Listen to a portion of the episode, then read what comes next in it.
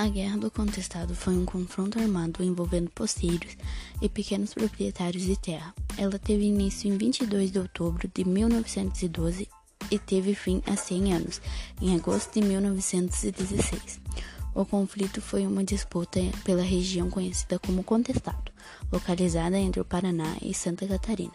A guerra aconteceu entre os camponeses e o poder do Estado. A área era rica em madeira e erva mate. As principais características foram o missionismo, a concentração de terra e a exploração da região por empresas estrangeiras.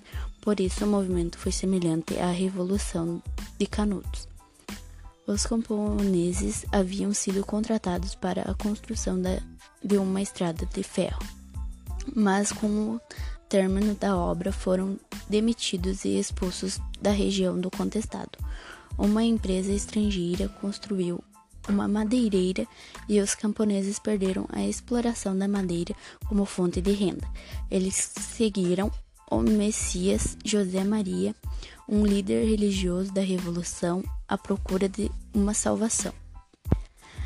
As causas da guerra foram a construção da estrada de ferro entre São Paulo e Rio Grande do Sul, os interesses da capital estrangeira acima de interesse da população, posse de terra não regularizada, desemprego dos camponeses e a perda de terra.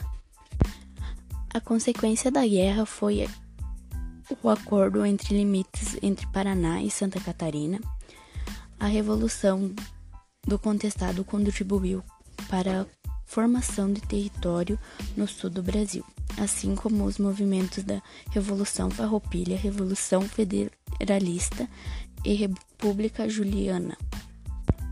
A Guerra do Contestado durou mais tempo do que a Guerra dos Canudos, outro conflito semelhante em território brasileiro. Em quatro anos de guerra, mil Em quatro anos de guerra, 9 mil casas foram queimadas e 20 mil pessoas mortas.